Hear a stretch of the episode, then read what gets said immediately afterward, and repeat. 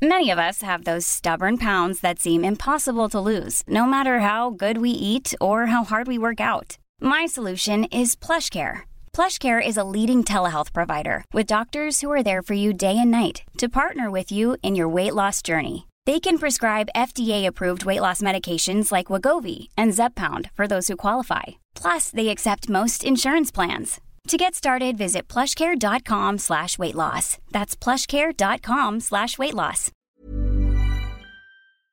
Heraldo Radio. La HCL se comparte, se ve y ahora también se escucha.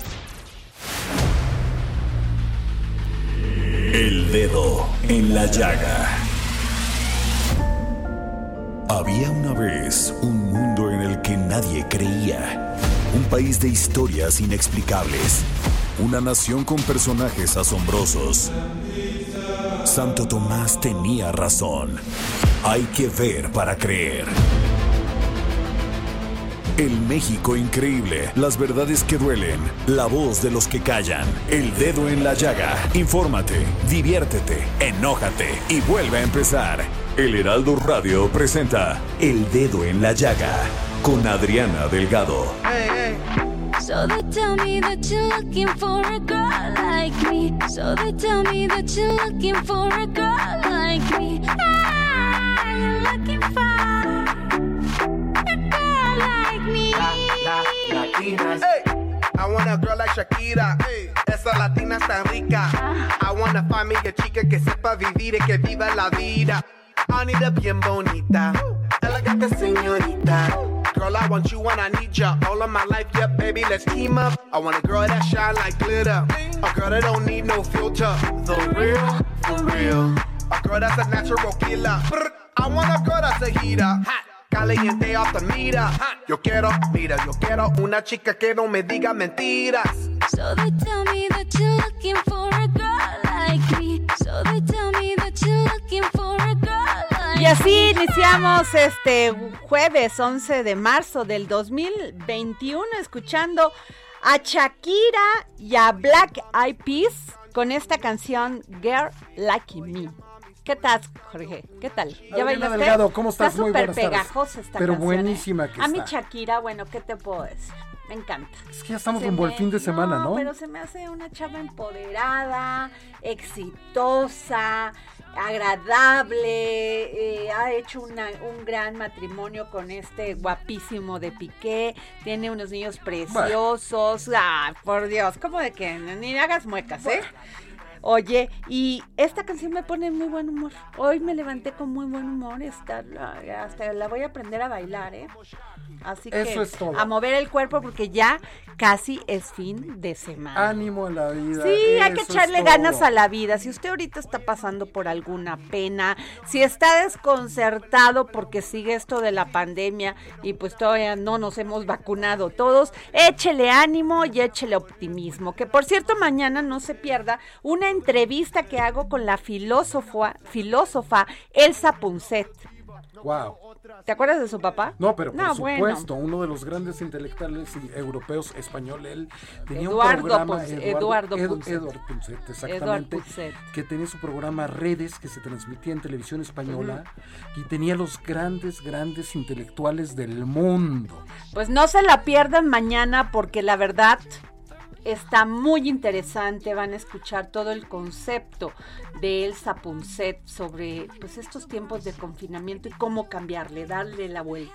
Y sobre todo, te- que, que- Sobre que- todo en no sé si entusiasmo te contó la visión que tienen los europeos sobre esto, Sí, lo que claro. está pasando allá. Pues es una oportunidad, para ellos lo están viendo como una oportunidad de hacer muchas cosas, de redefinir su concepto de, de, de relación, de todo. Muy interesante, muy interesante. Vean, me escuchen y vean, bueno, no escuchen porque no tenemos la entrevista que le hice a Elsa Punset. Oye, y este, antes de irnos con... ¿Y dónde pueden ver tus contenidos? Oye, tus en mi podcast, En tu claro. podcast, ¿no? En mi el dedo en la podcast, llaga. sí. Y también te pueden seguir en Twitter. Sí, que me sigan, síganme muchos, ándenle, porque la verdad yo no veo, yo así me, me sorprende cuando este resulta que ya te alguien tiene 100 mil este, seguidores y a mí se me cuestan, ¿eh? No, Cada pero- quien que me da un like o algo, es que sí me lo gano en serio. Pero esos son los que valen porque Pues son sí. orgánicos. Pues sí. No, no, no son Ay, estas no, eso granjas yo de andar, bots que no, eso de andar comprando granjas 50 yo mil, No, que, que 100 yo vivo en mi realidad, como es, y echándole ganas todos los días. Exactamente, ¿qué es lo que vale al final de cuentas? Oye, mi George, pero antes de pasar con Daniel Callejas, es que hay que mencionar a los impresentables de esta semana. Hay que hacer una sección nueva eh, a, mis pro- a mi productora, a Jorge, a quien a, a Eric. Oigan, que se llamen los impresentables. Uno de los impresentables fue el de ayer, caray. ¿no? No, hombre, pero él se las lleva de las palmas de No, todo. es que de veras, o sea, como primero anuncia, ya ni quiero decir su nombre, No, yo lo tengo que Mm, decir. de Bueno, Hugo. la gente debe de saber a Oye, quién nos es que referimos, este ¿no? Hugo de veras, ¿qué le pasa a mi Hugo? Primero dice que no, que está confinado porque tiene una carga viral muy fuerte y que se va a quedar otros días en su casa. Y después lo vemos a las tres horas paseándose con Echando con- romance. echando romance en la condesa. Y en sin el- cubrebocas. Oye, sin cubrebocas. Bueno, es el, se lo- me imagino que se lo quitó para darle un becho a la muchacha. Pero Eso, tú no seas egoísta. Pero, pero calle. neta, no se vale, mi Hugo. O sea, neta, te lo digo en serio. Es que imagínate. Ay, eres- o sea, puedes echar becho y abacho en tu casa, pero pues eso de andar dando mala, pues, o con cubrebocas, pero pues él es el que nos está dictando la política que debemos de seguir para comportarnos en esta pandemia. el zar Ah, anti-COVID. no, bueno, muy mal. Nada Oye, más. y también otros, de veras impresentables, son estos que le estaban echando la grilla a mi querida Olga Sánchez Cordero, ¿eh? A nuestra secretaria de gobernación, porque andaban diciendo, ya sabes cómo son estos. La gente de- Ay, la gente de malvada, estos que andan, este, que decían que el presidente estaba medio alejadito de ella. No es cierto, ¿eh? Yo no lo creo. No, no es ¿eh? cierto y, y van a ver, porque el presidente ya dio su abrazo y dijo, ni me, ni me anden echando ahí grillas, ¿eh? Lo quieren distraer, lo quieren Lo distraer. quieren distraer, pues sí. Y luego otros impresentables que no sé quiénes son, los que mandaron las vacunas a Monterrey. O sea, ¿cómo? A Nuevo León. Se echaron a perder.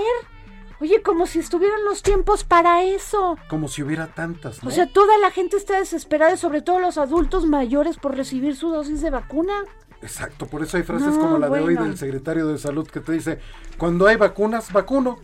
Y cuando no, No, hay, no, no, pues pero de veras, hay, es que hay un como hoy, un tema de insensibilidad. Ya ni hablamos de lunes, ¿verdad? Ya ni hablamos de lunes porque pues ya lo dijimos todo. Así es. Entonces, pues bueno, nos vamos con Daniel Callejas a poner el dedo en la llaga. Gracias Adri, estas son las principales notas de la versión impresa en el Heraldo de México. El Pleno del Senado avaló hacer obligatoria la igualdad salarial para los sectores público y privado y definió multas de casi medio millón de pesos a los empleadores que paguen menos a mujeres que hacen la misma labor que hombres. Sanciones económicas por 225 mil pesos también serán aplicadas a los empleadores que indaguen el historial salarial o pidan certificados de embarazo o VIH para las contrataciones. De la misma manera, con las normas aprobadas, se creó un padrón nacional de centros de trabajo certificados en materia de igualdad laboral y no discriminación. Ante el impacto del COVID-19 en el mercado laboral, la morosidad bancaria en el segmento de consumo alcanzó en enero su mayor nivel en 128 meses, según datos de la Comisión Nacional Bancaria y de Valores. Así, el gremio llega a la 84 Convención Bancaria que se celebra hoy y mañana, con una cartera vencida que representa 5.68% del financiamiento otorgado al consumo, un nivel no visto desde mayo de 2010, es decir, 56.594 millones de pesos que prestó la banca a través de tarjetas de crédito, financiamiento automotriz así como préstamos de nómina y personas están en mora. A un año de que la OMS declarara la pandemia por el COVID-19, el 11 de marzo de 2020, los niños son el sector con menor prioridad de atención, al ser el grupo con menos incidencia de muerte, por lo que son los últimos en la lista para vacunarse. De acuerdo con un estudio publicado por el British Medical Journal, el riesgo de que los pequeños se enfermen de gravedad por el coronavirus es muy bajo, pues la tasa de mortalidad es 1% en promedio, aunque aquellos con obesidad y otros padecimientos subyacentes son población de riesgo. No obstante, y pese al bajo riesgo, los niños sí tienen un papel importante en la propagación como portadores ocultos, por lo que su inmunización debería ser prioritaria. Los diputados aprobaron reformas para regular el uso lúdico de la marihuana y aprovecharon la discusión de más de 10 horas para compartirse churros y hasta armaron uno en tribuna. El dictamen que crea la Ley Federal para la Regulación del Cannabis y reforma la Ley General de Salud y el Código Penal Federal precisa que una persona podrá portar hasta 28 gramos o el equivalente a 9 cigarros de marihuana sin sanción alguna. Si son entre 28.1 y 200 gramos, será multada con entre 5.000 y 10.754 pesos, mientras que la CONADIC otorgará permisos y licencias para el uso de la hierba con fines lúdicos. Francisco Trejo Silva tenía 5 años de edad cuando jugaba a ser científico. Hoy a los 20 años está a punto de cumplir su sueño, estar en la NASA. Él fue el primer seleccionado del Tecnológico Nacional de México Campus Hermosillo para participar en el International Air and Space Program de AEXA en coordinación con la NASA, que acepta 120 alumnos de todo el mundo y esta vez 63 de ellos son mexicanos de ese instituto. De estos 63, 28 son mujeres. Aunque ya es común vernos en la ingeniería, igual no es tan fuerte la participación. Es una inspiración que vean que también podemos hacer las cosas, aseguró Gema Valenzuela Cosme, estudiante de mecatrónica. Adri, regresamos contigo para seguir poniendo el dedo en la llaga.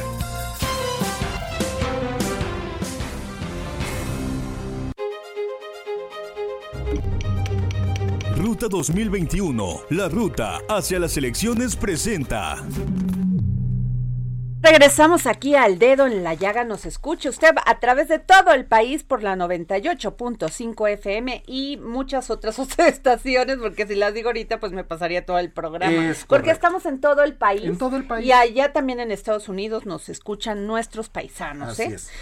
Bueno, pues qué les digo, hemos estado realizando aquí en el dedo en la llaga una serie de debates sobre estas encuestas que ha sacado el Heraldo impreso ¿no? Donde pues señala, son una fotografía de las preferencias electorales en cada estado.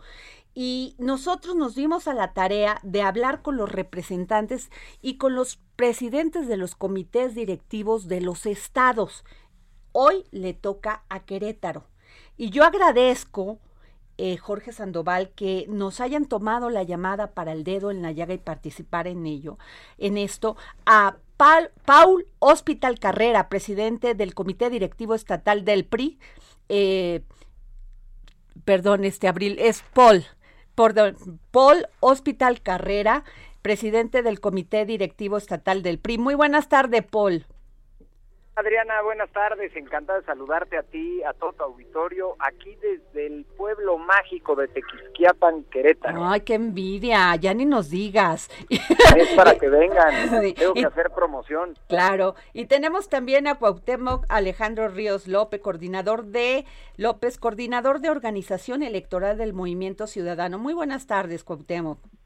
Muy buenas tardes, Adriana. Mucho gusto a todos los que están ahí en la mesa. Un saludo a Paul, por favor. Gracias. A Jesús Méndez, presidente de Morena. Muy buenas tardes, Jesús. Mucho gusto, Adriana. Buenas tardes. Buenas tardes a Paul y a mi compañero del otro partido. Y tenemos también a Andrés Longoria, vocero del PAN en Querétaro. Gracias, a este Andrés. ¿Qué tal, Adriana? Muchísimo gusto saludarles, saludar a los compañeros de otras instituciones políticas y pues bueno, aquí estamos en el rico clima de, Querétaro, listos para, para esta, este debate. Muchas gracias. Bueno, pues nos vamos, vamos a darle dos minutos a cada quien para que, para que podamos tener el tiempo necesario para escuchar todo lo que nos van a decir, sus propuestas y, sus comentarios. Y empezaría este por Paul Hospital. Paul, ¿qué, qué este, opinión te merece el gobierno? De Francisco Domínguez? Mira, por supuesto, Adriana, y qué importante pregunta haces, porque en estas elecciones que vamos a vivir en 15 estados de la República, me parece que no lo podemos analizar como un asunto nacional, sino que debemos de revisar cada estado en lo particular, cuáles son los avances, cuáles son los partidos políticos que tienen oportunidad, y sobre eso, bueno, pues generar una propuesta que convenza a la ciudadanía. En ese orden de ideas, lo que debemos de hacer en Querétaro es revisar cómo está hoy el estado de situación, es decir, cómo está Querétaro hoy y cómo estaba ayer. Te comparto que apenas en 2015, el sexenio pasado, gobernaba el PRI, el estado de Querétaro. ¿Y cómo lo entregó? Es decir, ¿cómo le entregan la administración al PAN? Bueno, entregamos el segundo lugar nacional de crecimiento económico. Éramos el subcampeón de crecimiento económico de este país y hoy lamentablemente cinco años después caímos al lugar número 14. O sea, estamos a media tabla, si este fuera el fútbol, pues no pasamos a la liguilla. ¿Y qué pasa en el tema de seguridad? Bueno, pues en seguridad Querétaro era la tercera entidad más segura para vivir en este país, el tercer lugar más seguro para que crecieran nuestros hijos. Hoy Querétaro lamentablemente cayó hasta el número 19. Todos estos, por supuesto, son datos públicos que se pueden verificar y bueno, pues es muy lamentable. Entonces, lo que estamos postulando es regresar esas buenas administraciones que nos daban los primeros lugares nacionales y pues que presumíamos en todo el país esa grandeza de Querétaro. Muy bien. Este, le damos la palabra a don Jesús Méndez, presidente de Morena. Muchas gracias, muy amable. Bueno, lo primero que tendríamos que decir es que Morena apunta al establecimiento de un nuevo régimen de administración. Esto significa de alguna manera que tendríamos que actuar con honradez y honestidad, es decir, continuar con la erradicación de la corrupción a nivel local y que en ese sentido pues fuera moches, como se le conoce en Querétaro, en el que particularmente los empresarios de la construcción eran este, exhibidos en el vulgo queretano y que desde ese punto de vista, bueno, pues nos interesa a nosotros no solamente observar este espacio, sino observar también el acrecentamiento de la educación, el acrecentamiento de eh, específicamente la infraestructura. Ciertamente eh, nos hace falta la cuestión de movilidad, que es un problema que hoy eh, ataca a todos nuestros ciudadanos y que desde ese punto de vista es urgente poner orden al transporte en Querétaro.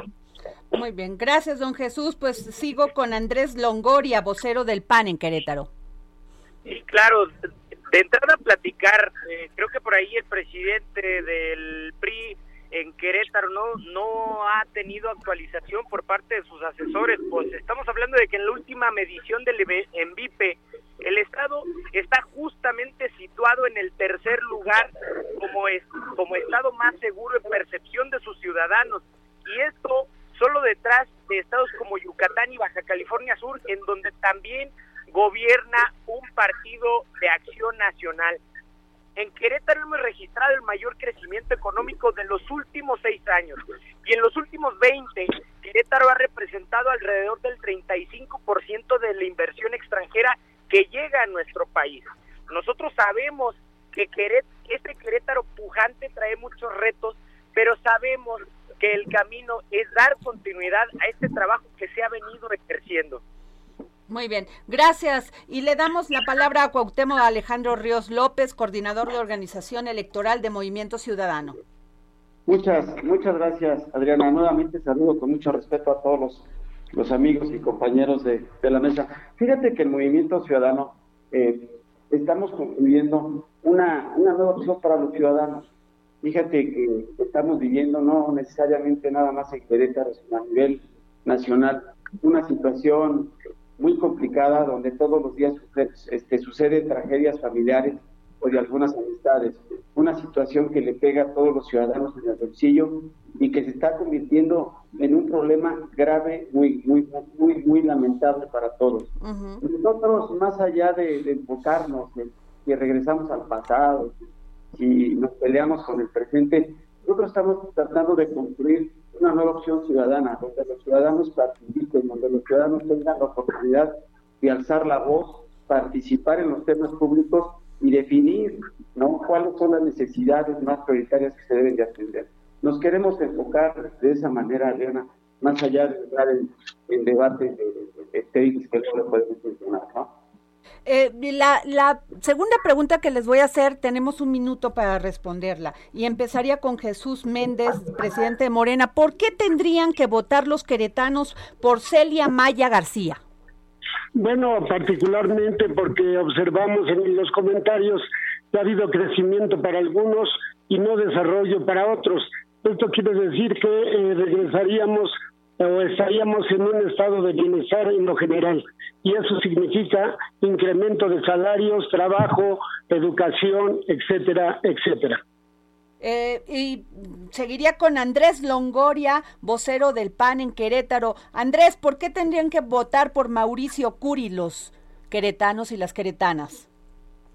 Porque Querétaro requiere un manejo eh, a la altura de los queretanos, que esté de la mano de los queretanos y en ese aspecto nosotros sabemos que Mauricio es el perfil idóneo para mantener el crecimiento económico, pero que también pueda mantener la sensibilidad con las zonas más marginadas, más alejadas de nuestra entidad.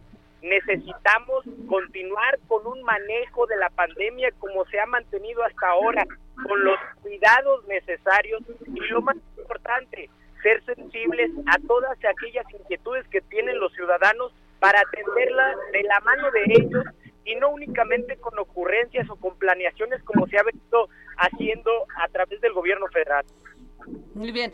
Eh, Polo Hospital Carrera, presidente del Comité Directivo Estatal del PRI, ¿por qué tendrían que votar los queretanos y las queretanos por Abigail Arredondo Ramos? Gracias, Adriana. Si me permites, nada más por alusiones personales, porque no lo quise interrumpir, pero hay que tener mucho cuidado cuando citamos cifras de percepción de seguridad, porque ahora, bueno, no lo conocía, pero quien está encargado de hablar por el PAN, qué lástima que no está el presidente, pues cita cifras de percepción, es decir, cómo percibo yo la seguridad. Lo que yo cité son hechos, son datos duros que son verificables por tu auditorio en su teléfono celular. Entonces, qué lástima ese nivel de argumentación. Y segundo, eh, como sabes, la ley electoral no nos permite hacer propuestas ni mucho menos llamar al voto, pero lo que sí te puedo decir es que en el PRI tenemos una apuesta decidida que es tiempo de las mujeres. Ya merecen las mujeres gobernar. Cuando uno piensa en la historia de Querétaro, cuando le quiere poner rostro a la historia de Querétaro, Querétaro tiene rostro de mujer doña Josefa Ortiz de Domínguez, y lamentablemente nunca le hemos dado la oportunidad a una mujer de gobernar. Creo que bien vale la pena y dentro de las que están en la boleta, sin duda alguna, Abigail Arredondo será la primera gobernadora de este estado. Eh, seguimos con este, le toca el turno, bueno, ya sería la siguiente pregunta, ¿no? Falta Cuauhtémoc. Cuauhtémoc Alejandro Ríos López, discúlpame Cuauhtémoc, coordinador de Organización Electoral de Movimiento Ciudadano. Mm, gracias, Adriana. Mira, ¿por qué votar por Betty León? Mira, es un excelente perfil, es joven, mujer, tiene mucha experiencia en el servicio público. ¿Y por qué, por qué encaminarnos con ella? Porque me parece que nosotros estamos construyendo una, una, una, una, oferta totalmente propositiva, más allá de entrar, insisto, en temas de denostación, en, tema, en temas de el pasado, en temas oscuros. Nosotros queremos ser muy propositivos y eso es lo que van a encontrar los ciudadanos. Una, una campaña propositiva de ideas y con ciudadanos encabezándola. Y para terminar, tenemos 30 segundos para que comenten ustedes lo que deseen. Empezaría con Polo Hospital Carrera, presidente del Comité Directivo Estatal del PRI. Gracias, Adriana. Pues nada más eh, pedirle a la ciudadanía que evalúe muy bien los perfiles, que evalúe las propuestas, que pongan una balanza lo bueno, lo malo y todo lo que podemos llegar a hacer, que no caigamos en el falso debate que nos quiere meter Acción Nacional de querer comparar, por ejemplo, la seguridad de Querétaro con Guanajuato. Y entonces te dicen, pues aquí está todo dar porque en el vecino estado de Guanajuato lamentablemente hay muchos homicidios. Si cayéramos en esa lógica, pues también nuestra economía comparada con la de Tabasco es muy buena, o a nivel país México sería mejor que Venezuela. Así que hay que comparar nuestra tierra, insisto, como empecé. Estamos en tiempo, al Querétaro de hoy con el Querétaro de ayer. Bueno, pues gracias, Paul. Nos vamos con don Jesús Méndez, presidente Morena. Bueno, pues yo lo que diría es que la mujer hoy día es eh, más preparada y en ello este, la preparación de Celia Maya, quien ha estado por un espacio de más de 40 años en la administración de la justicia y derivado de ello y conducidas como lo hacen las mujeres, con más justicia estará cerca de los que menos tienen. Y seguimos con don Cuauhtémoc, gracias, don Cuauhtémoc Alejandro Ríos López, coordinador de Organización Electoral de Movimiento Ciudadano. Muchas gracias. Mira, simplemente invitar a los ciudadanos que esta, en, esta próxima jornada electoral salgamos y decidamos como ciudadanos, que alcemos la voz, que participemos, que no dejemos que eh, se tome la decisión y decidan los de siempre, que participemos y con nosotros decidamos el futuro que queremos. Bueno, y terminamos con Andrés Longoria, vocero del PAN en Querétaro. Andrés. En Acción Nacional y en Querétaro, el centro de toda la plataforma siempre van a ser las personas, son los queretanos.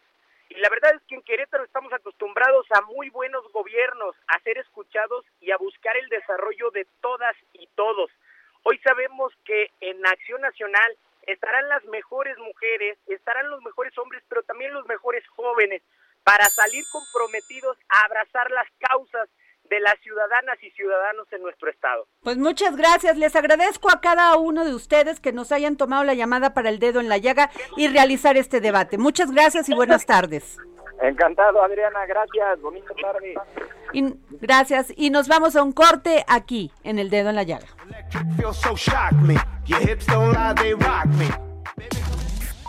Sigue a Adriana Delgado en su cuenta de Twitter, arroba Adri Delgado Ruiz. Además, te invitamos a enviar tus opiniones y comentarios en texto o por mensaje de audio a través de WhatsApp al 55 2544 3334.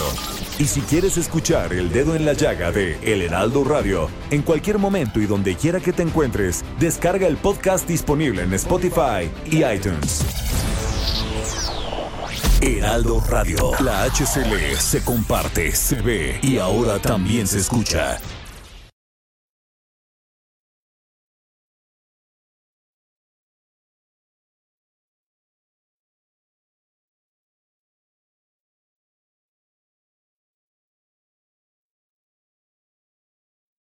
Heraldo Radio.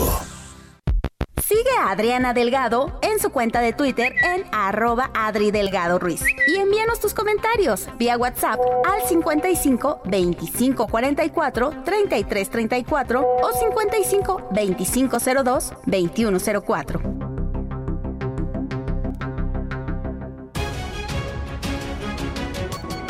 Y regresamos aquí al dedo en la llaga y me acompaña mi querido Jorge Sandoval. Jorge, luego dicen que no te dejo hablar.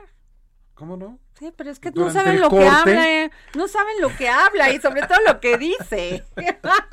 Oigan, y fíjense que ayer la jefa de gobierno de la Ciudad de México, Claudia Sheinbaum, anunció que en el marco de siete siglos de historia de Tenochtitlan cambiará el nombre de dos sitios emblemáticos de la Ciudad de México. Ahí les va. La primera, se trata de la avenida Puente de Alvarado por la de Calzada México Tenochtitlan, el cual entrará en vigor en agosto. Y también que vamos a dejar de nombrar al árbol de la noche triste y hacemos una calzada de noche victoriosa.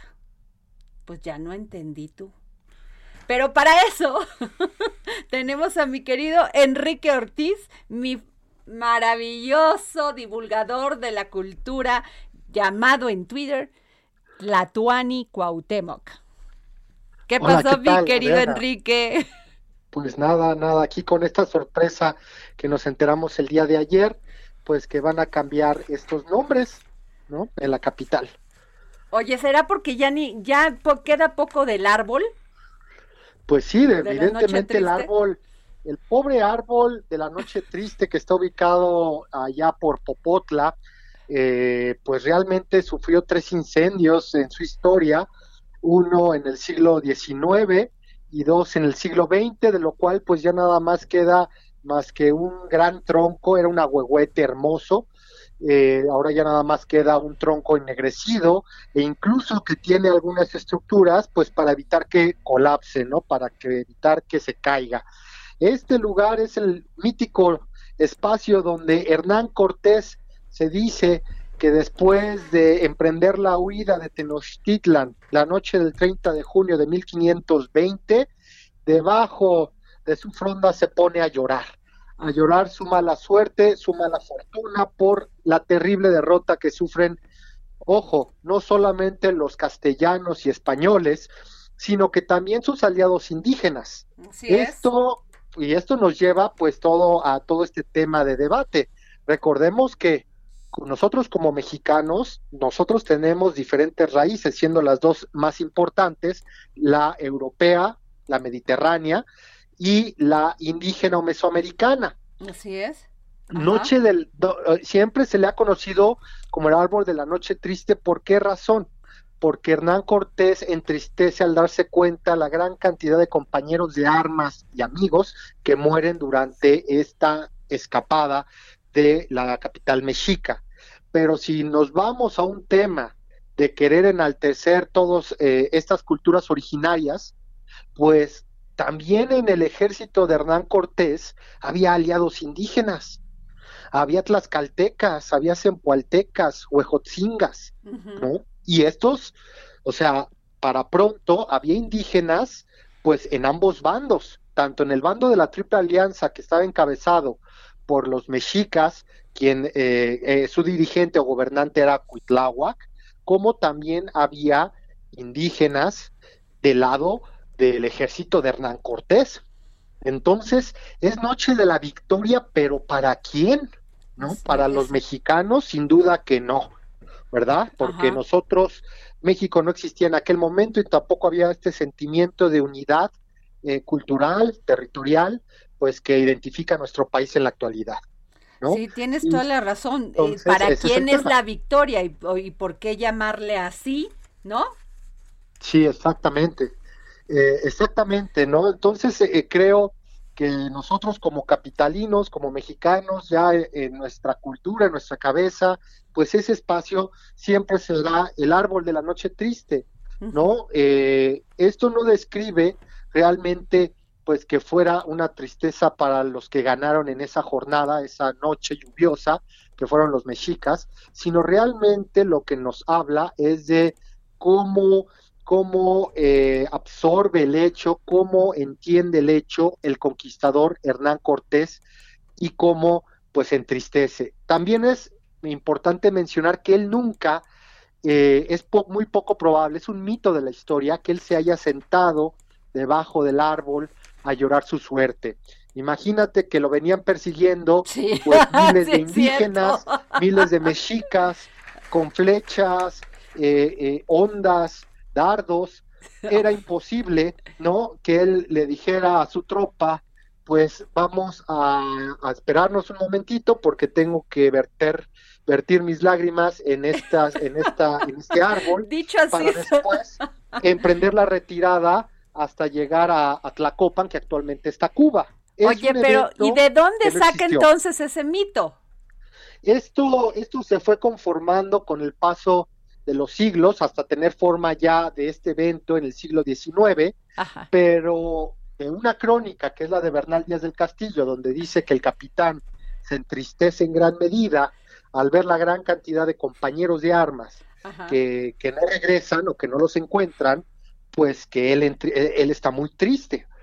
Pero en ningún momento se dice en las crónicas del siglo XVI que el conquistador se sentó debajo de un árbol a llorar.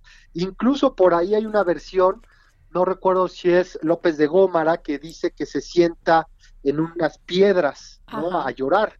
Pero con el paso del tiempo, ¿no? Esa tristeza pues se transformó en un llanto debajo de un agüehuete majestuoso en la calzada de México Tacuba. Que no cuidamos, por cierto, que no cuidamos, por cierto. Que tampoco supimos cuidar y bueno, este, la pérdida de patrimonio está a todo lo que da en estos días, pues con el templo que acabó incendiándose eh, en Nurio, Paracho, Michoacán. Ay, sí, ya ni me digas, porque sabes que hasta lloré, caray. O sea, ay, me dio tanto coraje, lloré del coraje, Jorge, cuando vi Sí, sí, sí, es, es, terrible, era, era, es el templo de Santiago Apóstol de Nurio, era una de las joyas más preciadas y más importantes del arte novohispano en México y en Michoacán del siglo XVI, que destacaba por sus cielos eh, completamente decorados, por su alfarje de precioso. madera hermosísimo, ¿no? Y lo perdimos para siempre, al parecer,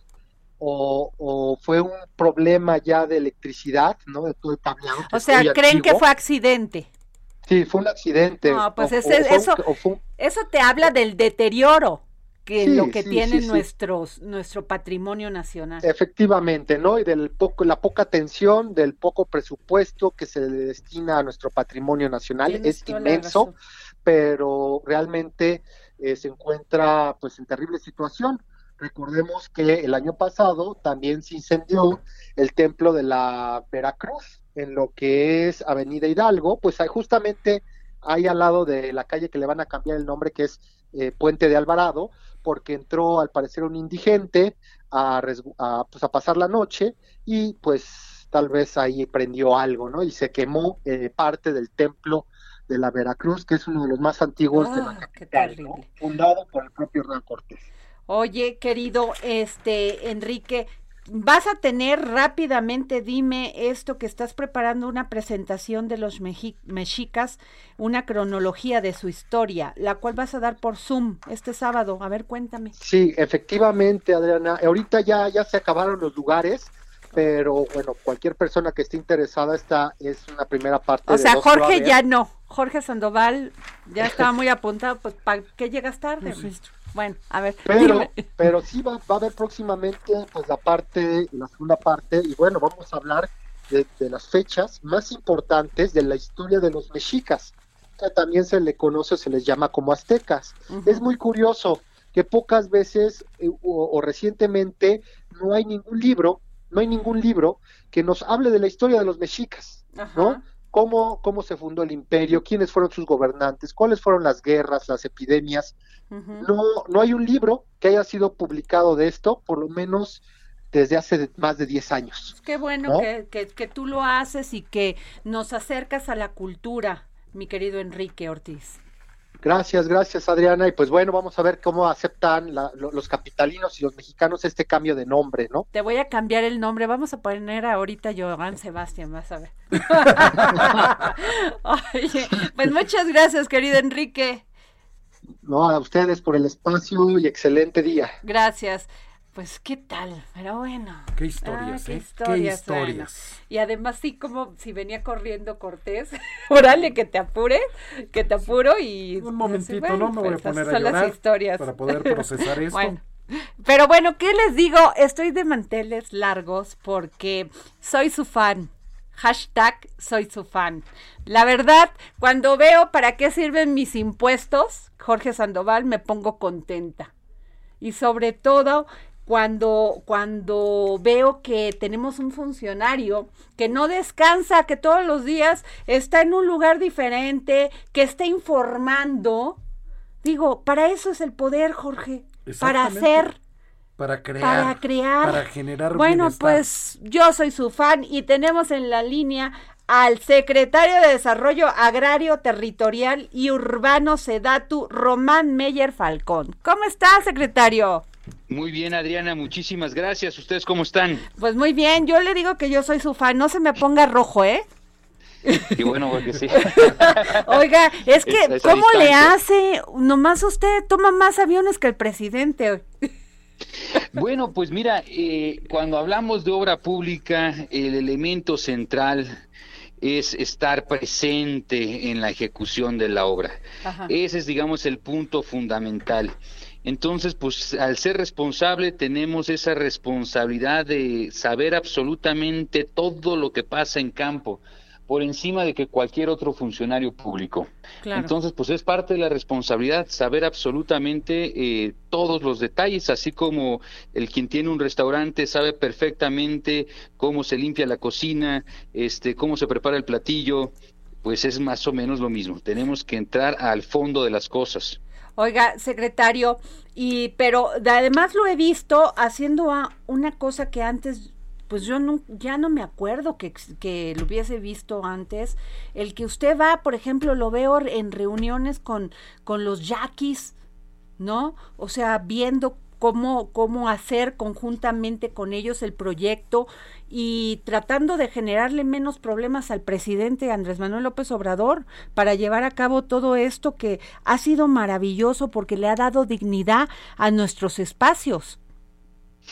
Sí, es parte, digamos, estamos desde la parte de Tijuana hasta Tapachula, tenemos el proyecto de los eh, yaquis, tenemos el acompañamiento al aeropuerto Felipe Ángeles, el Istmo, el Tren Maya, tenemos pues toda la política agraria que tenemos que darle seguimiento a atender a los ejidos, a las comunidades y la política nacional de vivienda. Podríamos dar un resumen de esas las funciones principales de esta secretaría y el tema de la planeación, el tema de a empujar eh, los instrumentos de planeación con los gobiernos municipales, porque ellos determinan dónde sí y dónde no se construye y qué es lo que se construye. Es un punto fundamental en el desarrollo del país. Claro, y además políticamente correcto. Y, eh, secretario, eh, estos espacios públicos, yo sí quisiera que me hablara si, si han tomado en cuenta la perspectiva de género. Sí, le hemos tomado en cuenta la perspectiva de género también a los jóvenes, a los niños. En general, eh, digamos, eh, conformar espacios públicos amplios, bien iluminados, con buenos acabados, buenos diseños que conecten eh, un equipamiento con otro equipamiento o con los puntos, digamos, de transporte público en estas comunidades es algo que suma completamente al tema de equidad de género porque el dar accesibilidad y asegurar esa accesibilidad en el, lo que el medio urbano, en el espacio público, pues es un acto en sí para lograr equidad de género y equidad entre, digamos, esta sociedad en la que vivimos que tiene muchas desigualdades y esas desigualdades se concentran específicamente y espacialmente en las ciudades, en su gran mayoría. Sí. Oiga, secretario, y que van, este, según lo que yo tengo aquí, ya lleva un 83% de las 118 mil 643 acciones. O sea, ha avanzado muchísimo, por eso no descansa. Ese es lo que corresponde a la parte de vivienda, esa es, digamos, eh, parte fundamental que hacemos con la Comisión Nacional de Vivienda. Y pues vamos en un buen ritmo, vamos avanzando importantemente, ya entregamos todas las ciudades que intervenimos en 2019, estamos este, este mes en particular, marzo, entregando todas las obras del 2020, que fueron más de 22 municipios, el 2019 fueron también más de 20 municipios, y este particularmente 2021 estamos hablando de 81 municipios que tenemos que llevar a cabo acciones de equipamiento, espacios públicos, agua, drenaje, pavimentación, eh, mejoramientos y ampliaciones de vivienda, regularizar tenencia del suelo y actualizar los instrumentos de planeación de los gobiernos municipales. Es una tarea eh, pues muy ardua porque esta es una secretaría muy pequeña. Eh, yo quisiera destacar que es de las secretarías con menos gente a comparación de otras, somos no más de 300 servidores públicos en la estructura. No, pues en nada. Toda la secretaría. Qué bárbaro. Somos poquitos a comparación de otros de otras secretarías. Entonces, pues hacemos lo más que podemos con la, la poca estructura que tenemos aquí en la secretaría. Oiga, secretario, y ya estamos hablando con Román Meyer Falcón, secretario de Desarrollo Agrario Territorial y Urbano. Y yo le quiero preguntar cómo le hace o cuál es eh, arquitectónicamente la tendencia que, que se está dando en, en, la construcción de todos esos. Y también quisiera preguntarle eh, cuántas arquitectas tiene en estos trabajos. Eh, tenemos, digamos, todos son arquitectos mexicanos, en su gran mayoría son jóvenes eh, y tenemos muy buenos resultados con las mujeres. Estaba yo comentando eso hace un par de horas eh, en una firma de convenio que tuvimos con y una instancia del gobierno federal que ve temas de mujeres y yo comentaba que la gran mayoría de los proyectos que tienen muy buenos resultados eh, a nivel nacional son despachos que están, digamos, eh, dirigidos por mujeres. Mm. Estamos hablando más de 40 arquitectas han venido colaborando con nosotros en el 2019 y en el al 2021. En estos tres años, más de 40 arquitectas que tienen sus pequeños despachos o medianos despachos y hemos tenido muy buenos resultados. Eh, yo quisiera comentar, y digo, no es en contra del gremio masculino de arquitectos, pero las mujeres tienden a ser más sensibles en el tema de diseño. Empiezan, hacen, digamos, trabajos más sutiles, toman en consideración pues el tema espacial, el tema de la armonía, el tema de los espacios, el tema de las jardinerías, es algo que vemos mucho más reflejado cuando una mujer arquitecta hace los proyectos. Oiga, yo vi muy contento al presidente Andrés Manuel López Obrador cuando va a, checar estas obras que está usted realizando, pero hay una que me llamó la atención, la del mercado, una de un mercado, ahorita no tengo bien el, el, el nombre de dónde fue, pero me acuerdo su cara estaba rozagante. Yo creo que fue, hay varios mercados que estamos haciendo, a lo mejor fue en Bahía de Banderas o en Matamoros, pero sí son, digamos, espacios que llaman la atención y algo muy importante son espacios económicos. Digamos, el hecho de utilizar el diseño no nos ha incrementado el costo de la obra pública. Eh, es algo que a nosotros nos interesa mucho, son obras, digamos, accesibles, costos de mercado, no son, digamos, obras muy costosas si vemos el precio por metro cuadrado, son prácticamente al mismo costo que otros equipamientos que hacen los gobiernos estatales o algunos gobiernos municipales, pero aquí fundamental, algo que le ponemos muchísima importancia es el tema del diseño. Es una es parte de la metodología de trabajo, porque al final de cuentas nosotros entregamos estos equipamientos a las comunidades y una forma de asegurar que estos espacios se llenen es a través de un buen diseño, un elemento que asegure que la comunidad empiece a apreciar y volver a valorar estos espacios. Pues muchas gracias, secretario. Yo le valoro mucho que nos haya tomado la llamada para el dedo en la en la llaga y pues siga haciendo esto, secretario, porque la verdad estos espacios nos dan dignidad, nos gusta a los mexicanos y mexicanas ver que tenemos lugares bonitos, cuidados, preservados y que sobre todo pues podemos decir nuestro país se ve bonito, da gusto sí. ir a visitar los lugares. Gracias.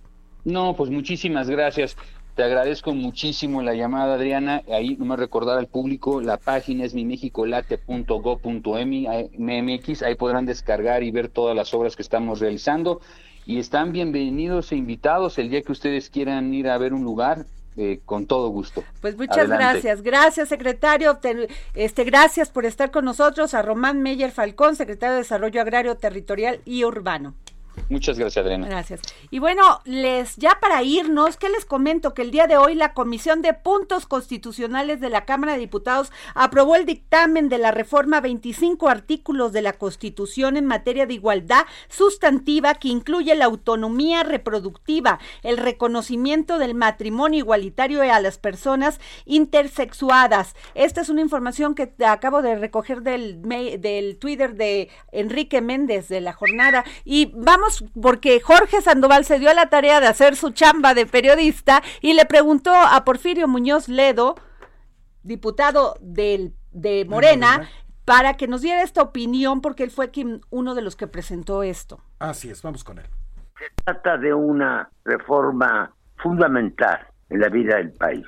Yo digo que es la verdadera cuarta transformación del país, porque ninguna otra época de la historia estuvieron en igualdad los hombres y las mujeres, participaron en todos los eventos de la historia y muy destacadamente, pero no había igualdad de género. Todo el proceso que va de la independencia de 1810, sus procesos hasta 1847 realmente es la independencia del país, porque es el país que hoy tenemos, que es libre, independiente, antes estaba bajo amenaza potencias extranjeras. Entonces, luego viene otro proceso que se inicia ahí un poco después, la caída de Santana, el plan de Ayutla, eh, la Constitución 57, que es el primero es la independencia, el segundo es la conciencia, la conciencia, la libertad de conciencia, que es la separación de la Iglesia y del Estado.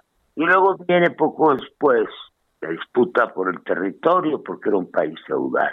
Yo creo que la Revolución Mexicana se sintetiza en la distribución de la propiedad, hasta Cárdenas. Y luego viene un periodo, bueno, en 54 votan las mujeres por primera vez, pero Cárdenas ya lo había planteado en, un, en una iniciativa de ley. Ahí empieza, termina el periodo territorial y comienza el desarrollo de la igualdad de las mujeres. 54 es el voto, en 2019 es este, la paridad y ahora es la igualdad. Entonces, la igualdad entre mexicanas y mexicanos, para mí es la esencia de la cuarta transformación. Y bueno, están derechos que antes no habían sido consagrados, derecho a la libertad sexual, a la integridad personal, es decir, acepta todo tipo de mujeres, no solamente las que corresponden a un estereotipo, sino que son nuevas manifestaciones de la cultura y de la identidad personal que dan a luz, como la transexualidad, eh, por vez primera derechos sexuales y reproductivos a las mujeres. Es muy importante, derechos laborales, derechos a la igualdad de salario, derechos a la igualdad pues ahí están las palabras de Porfirio Muñoz Ledo, después de que se aprobó este dictamen que reforma 25 artículos de la Constitución en materia de igualdad sustantiva. Esté al pendiente porque la próxima semana seguramente estará subiendo al Pleno. A nombre de Adriana Delgado, titular de este espacio, soy Jorge Sandoval y les deseamos la mejor de las tardes. Quédese en el Heraldo Radio.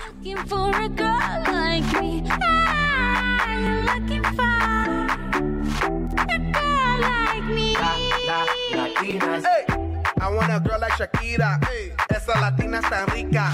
I want a familia chica que sepa vivir y que viva la vida. Anita bien bonita. Elegante señorita. Girl, I want you when I need ya. All of my life, yeah, baby, let's team up. I want a girl that shine like glitter. A girl that don't need no filter. The real, for real. A girl that's a natural killer. I want a girl that's a heater. Hot caliente off the mira. Yo quiero, mira, yo quiero una chica que no me diga mentiras. So they tell me that you're looking for a girl like me. So they tell me that you're looking for a girl like me. Ah, you're looking for a girl like me. Oye, mami, estoy buscando una chica así. Oye. El Heraldo Radio presentó El Dedo en la Llaga con Adriana Delgado.